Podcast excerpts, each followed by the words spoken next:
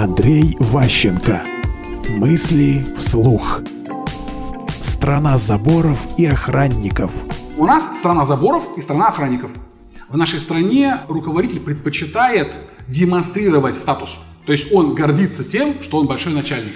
Большой Мерседес, машина с охраной, длинноногая любовница, лучше не одна, большой дом, там, то есть разные есть варианты как бы демонстрации, но мы стремимся к тому, чтобы всем было очевидно, что мы крутые. Становишься начальником, покупаешь себе дорогие часы, покупаешь костюм от Бриони, еще что-нибудь. То есть мы демонстрируем постоянно свой статус. В Европе ситуация прямо обратная.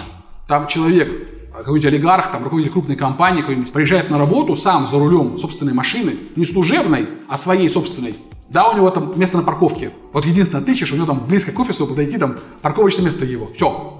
Охраны нет, Цукерберг на работу ходит в тапках пешком из дома. Чуп-чуп-чуп дошел, с ним, с ним охранник не ходит.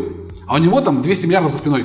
А любой наш олигарх, там, зарабатывающий, ну не знаю, там, хотя бы 3 миллиона в месяц зарплаты, он уже на броневике, у него уже личный охранник и так далее. Мысли вслух. Слушайте новые выпуски и ищите аудиокниги Андрея Ващенко на Литресе.